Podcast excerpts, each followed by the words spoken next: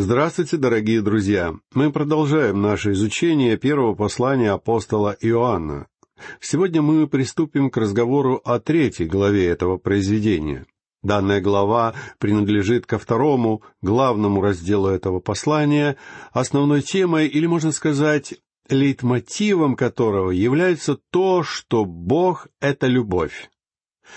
Мы с вами уже говорили о тех следствиях, которые должен иметь данный факт, а именно, что верующие не должны любить этот мир, а также должны иметь подобающее общение друг с другом. В третьей главе этого послания пойдет речь о том, как именно Божьи дети могут узнавать друг друга, а также жить вместе, о чем Иоанн пишет в первых трех стихах этой главы. Причем к этому отрывку относится также и последний стих второй главы, который звучит следующим образом. «Если вы знаете, что Он праведник, знайте и то, что всякий, делающий правду, рожден от Него». Одно дело — это когда мы на словах заявляем, что мы знаем Христа и пребываем в Нем, и совсем иное иметь жизнь, которая ясно показывает, что Он является нашей праведностью. Поистине чудесно, когда мы знаем о том положении, которое мы имеем во Христе, а также о том непреложном факте, что мы приняты Богом в возлюбленном. Но совсем другое дело жить в этом мире такой жизнью, которая соответствует подобным заявлениям. Апостол Иоанн говорит нам здесь, что один из способов, с помощью которого мы распознаем истинных верующих, это наблюдая за их жизнью, а не только слушая их заявления. Праведность — это семейная черта, отличающая отца и его детей. Божьи дети перенимают черты своего отца, как бы наследуют эти черты у него. И здесь апостол Иоанн говорит о любви Отца, даваемой его детям. Прочтем первый стих третьей главы. «Смотрите, какую любовь дал нам Отец, чтобы нам называться и быть детьми Божьими. Мир потому не знает нас, что не познал Его». Здесь апостол Иоанн произносит совершенно потрясающее утверждение. Он говорит, что мы не просто рассчитываем стать детьми Бога, мы уже являемся его детьми. В наиболее достоверных манускриптах данного послания этот стих даже включает фразу «и мы уже его дети». Дитя Бога может от всего сердца сказать «Я Божье чадо благодаря моей вере в Иисуса Христа». Мы не просто надеемся стать таковыми, мы не просто рассчитываем или уповаем на это. Самый потрясающий факт состоит в том, что каждый верующий может ликовать и радоваться постоянно благодаря Небесного Отца за то, что Он позволяет нам именоваться Его детьми.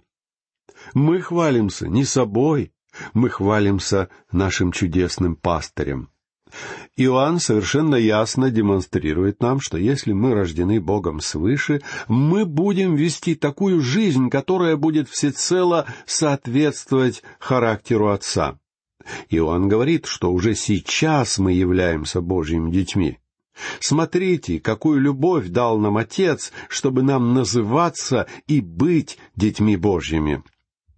Любовь, о которой говорит здесь Иоанн, это весьма странная любовь необычная любовь, любовь, к которой мы не привыкли.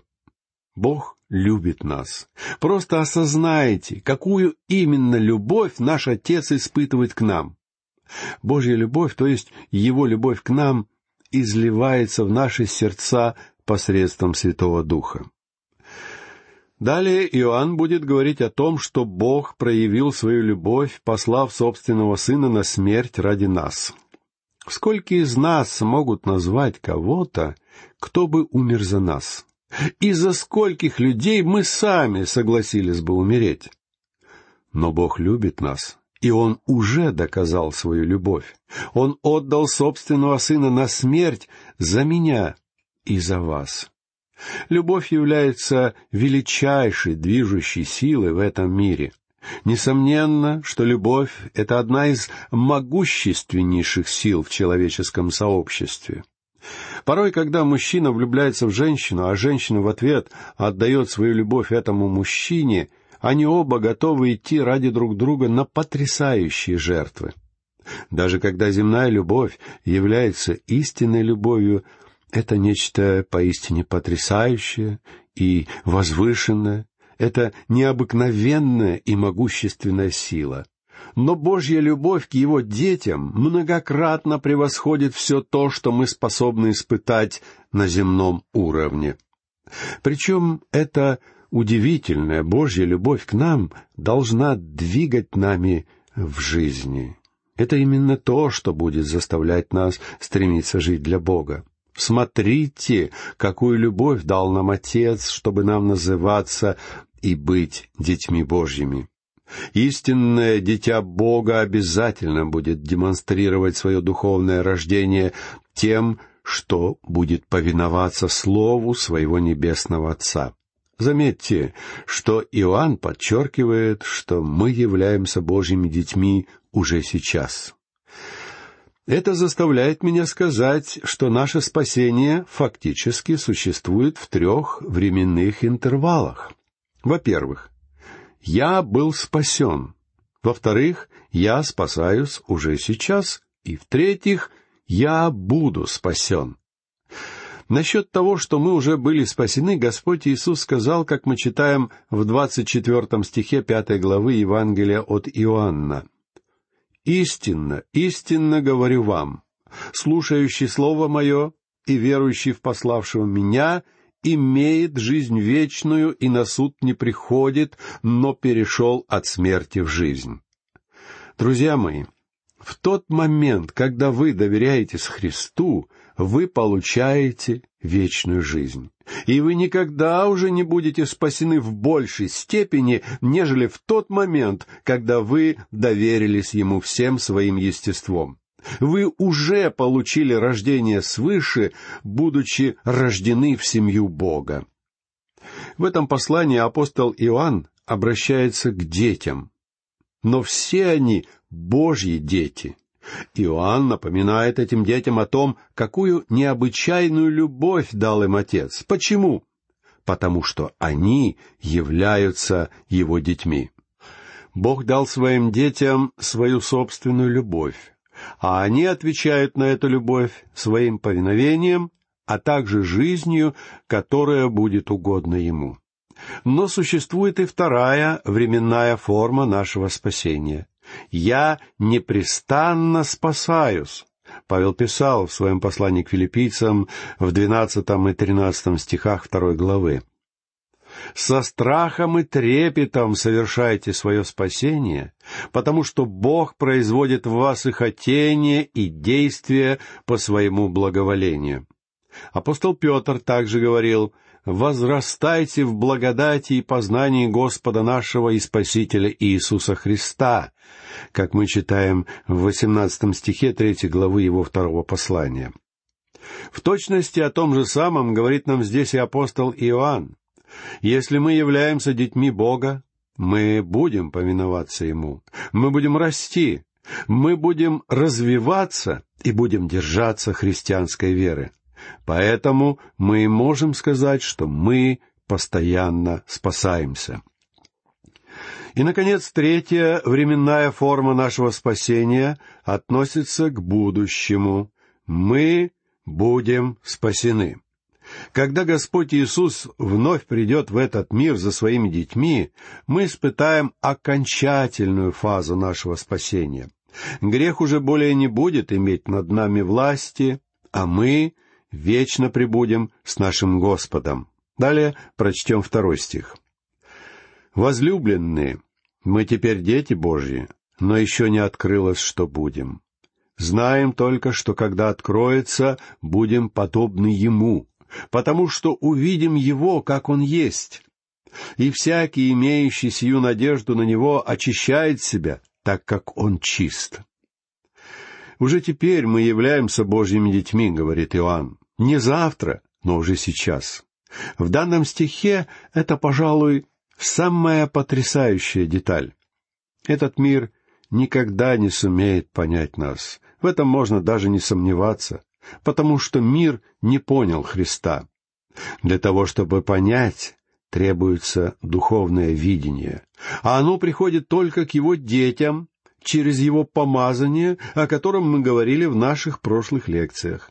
А Дух Божий — это тот, кто может сделать все это реальным для нас. Причем только Божий Дух и может сделать это, друзья мои. А до тех пор, пока Он сам не подтвердит все это для вашего сердца, вы, конечно же, неизбежно будете говорить, «Я не знаю, спасен я или нет», но Дух Божий подтверждает факт вашего спасения в вашем сердце. Иоанн пишет, «Возлюбленные, мы теперь дети Божьи». Но я знаю, что кто-то сейчас скажет мне, «Пастор, я разочарован вами. Я думал, что, будучи Божьим чадом, вы должны были бы продвинуться и вырасти значительно больше». Что ж, я готов согласиться с этим упреком. Я бы так хотел, чтобы я был лучше. Я бы так хотел, чтобы я больше знал о Слове Бога. И я бы хотел продвинуться значительно дальше, чем я нахожусь сейчас но вам не следует очень сильно негодовать на меня. И тогда я не буду сильно негодовать за вас, за то обстоятельство, что еще не открылось, что будем. Знаем только, что когда откроется, будем подобны ему. Это потрясающая перспектива, друзья мои. Дело в том, что Он уже видит в нас с вами то, что Он сделает однажды в будущем. Я благодарен тому обстоятельству, что Бог еще не закончил свою работу со мной. Если бы я думал, что Он уже завершил работать со мной, я был бы очень сильно опечален. Однако Он еще собирается продолжать эту работу. Где-то я слышал историю о том, как в мастерскую Микеланджело доставили большой кусок мрамора. Скульптор несколько раз обошел камень, осмотрел его, а затем сказал, ну разве это не изумительно? Один из его молодых подручных стоял рядом с мастером, недоумевая, что, собственно, Микеланджело нашел в этом камне. Но чего не понимал этот юноша, так это что великий Микеланджело видел в куске необработанного мрамора будущую статую Давида. Просто эта статуя существовала пока что только у него в голове, и ему еще предстояло выразить ее в камне. Бог говорит, что еще не открылось, что будем. Но сам Он видит, что Он собирается однажды сделать из нас. Мы расстраиваемся, когда смотрим друг на друга и видим своих близких такими, какие они есть сейчас. Но Бог видит нас такими, какими мы станем в будущем, когда Он придет, и когда мы будем похожи на Него. Что за славная перспектива ожидает нас впереди? Мы будем подобны Ему, потому что увидим Его, как Он есть. Мы увидим прославленного Христа. Мы не будем равны Ему, однако мы будем каким-то образом подобны Ему. Это вовсе не означает, что все мы станем роботами или просто его безликими копиями. Вовсе не это имеется здесь в виду. Мы будем подобны ему, однако мы сохраним свои личностные черты, свою индивидуальность, свое собственное «я». Он вовсе не станет уничтожать личность каждого из нас. Однако Он приведет нас к полноте, к положению, когда мы будем подобны Ему, не тождественны, но именно подобны Ему. Мне трудно в это поверить, но на небесах мы будем любить всех. И я радуюсь этому обстоятельству. Но еще более изумительным для меня будет то, что все будут любить меня. Это будет истинная перемена, и я жду ее с нетерпением. Возлюбленные, мы теперь дети Божьи, но еще не открылось, что будем. Знаем только, что когда откроется, будем подобны Ему, потому что увидим Его, как Он есть. Это еще один замечательный стимул, побуждающий нас к христианской жизни. Я не думаю, что есть что-то подобное ему. Если вы верите, что приход Христа грядет и что однажды вы будете подобны Ему, Это должно заставить вас жить в этом мире чистой и непорочной жизнью. Я не знаю ничего, что явилось бы столь же великим побуждением к христианской жизни. Сегодня нас трудно назвать хорошими и замечательными, но однажды мы станем такими. Поэтому нет ничего, что должно побуждать человека к святой жизни больше, чем изучение библейских пророчеств. Сегодня мы видим немало примеров беззаботной, безответственной и небрежной жизни христиан. При этом сегодня также наблюдается очень большое внимание к пророчествам. Мне часто доводится слышать, как люди говорят, «Я с таким нетерпением ожидаю прихода Господа». Братья и сестры, мой вопрос не в том, ждете вы прихода Господа или нет. Мой вопрос состоит в том, как именно вы живете в этом мире, ожидая Его. То, как вы живете сейчас, определяет, действительно ли вы ожидаете пришествия Господа. Однажды мы достигнем нашей цели. Новый Иерусалим, где мы будем жить, станет местом, где Господь утрет всякую нашу слезу. Там уже не будет печали, там уже не будет страданий. Это будет поистине чудесное место, о котором повествует нам книга Откровения. Но самое удивительное, что поражает меня в двадцать первой главе этой книги, это то, что Он говорит всем нам, «Се творю все новое». Именно это, друзья мои, нравится мне больше всего остального. Я не знаю, как вы, потому что я могу говорить только за себя, однако я готов откровенно сделать следующее признание. Мне никогда не доводилось стать таким человеком, каким бы я хотел быть. Я уже дошел до такого возраста, когда человеку пора перестать мечтать.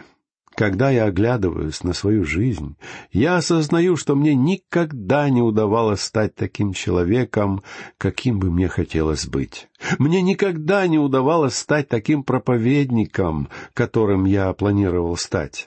Мне никогда не удавалось написать такие проповеди, которые я мечтал произнести. Люди были добры ко мне и говорили мне приятные вещи, чему я, конечно же, весьма признателен. Однако в своем сердце я точно знаю, что я хотел бы быть и поступать лучше. Я никогда не был таким мужем для своей жены, каким бы мне хотелось быть. Ранее я уже говорил вам о том, что болезнь, которая мучила меня долгое время, заставила меня провести, не выходя из дома, целых три месяца. И за это время мы с моей женой часто сидели вдвоем на нашей веранде, предаваясь воспоминаниям. И, оглядываясь на свою жизнь, я думал, мне бы так хотелось быть лучшим мужем, нежели я был. Я никогда не был таким отцом, каким хотел бы быть. Мои знакомые замечают, что я проявляю поистине родительскую заботу о моих внуках. Что ж, а это объяснимо. С ними я пытаюсь наверстать все то, что я не додал своим собственным детям. Мне никогда не удавалось достигнуть своей цели. Я благодарю Бога за то, что Он вел меня. Он был милостив ко мне в моей жизни, и я радуюсь тому факту, что Он дал мне служение преподавания Библии. Я бы никогда не подумал, что он решится на подобное, но он сделал это. Итак, я не сумел достигнуть своих целей. Но он говорит, «Се творю все новое». Он говорит нам, «Дети, вы можете начать все сначала. Вам предстоит жить вечной жизнью, и вы сумеете добиться своей цели». Разве это не будет чудесно расти в его благодати и познании, причем не только в этой жизни, но и в течение всей вечности? Какая чудесная перспектива раскрывается перед нами! Иоанн говорит нам здесь о чудесной любви, которую Отец испытывает к своим детям. «Я был спасен, я спасаюсь, и я буду спасен». Однажды этот поистине чудесный момент настанет. Поэтому, друзья, давайте не будем сильно разочаровываться друг другом. Далее прочтем четвертый стих. «Всякий, делающий грех, делает и беззаконие, и грех есть беззаконие. Передо мной лежат два превосходных словаря греческого языка, и оба они ясно показывают, что в данном случае слова «всякий, делающий грех» подразумевают, что человек непрестанно и привычно живет в каком-то грехе. Вы, наверное, знаете подобных людей. Я тоже в свое время жил подобным образом, а мои товарищи, работавшие в то время рядом со мной в том же самом банке, поступали аналогичным образом. Откровенно говоря, наша работа в банке стояла в нашей жизни на втором месте. Наши интересы были сосредоточены на девушках, выпивке, а также всевозможных развлечениях. Именно об этом мы думали все время в те дни, и именно это мы считали настоящей жизнью. Мы постоянно думали обо всем этом и постоянно говорили на эту тему. Так что именно это имеет здесь в виду апостол Иоанн, говоря о всяком делающем грех. Он говорит о людях, которые не просто совершают грехи, а постоянно живут в этих грехах. И, совершая эти грехи, они творят беззаконие. Бог дал людям определенные законы. Детям Израиля он сформулировал знаменитые десять заповедей, одна из которых, к примеру, гласит «Не прелюбодействуй». И в точности то же самое он скажет сегодня нам. А все эти новые свободные взгляды на жизнь вовсе не являются чем-то новым. Они столь же стары, как этот мир. Истина в том, что данная система мировоззрения восходит еще ко временам джунглей, к эпохе дикости и язычества. Бог установил эти законы для того, чтобы мы могли осознать, что являемся грешниками, чтобы мы могли узнать, чего именно Он требует от нас. В этом состояла главная цель закона. Закон никогда не давался для того, чтобы спасать людей. Он был дан для того, чтобы показать человеку, что он является грешником, но слава Богу, что Божье дитя может возвратиться к Богу, будучи рождено свыше. Ибо Христос явился для того, чтобы взять все наши грехи. Слава Ему за это, дорогие мои. И на этом я прощаюсь с вами. Всего вам доброго. До новых встреч.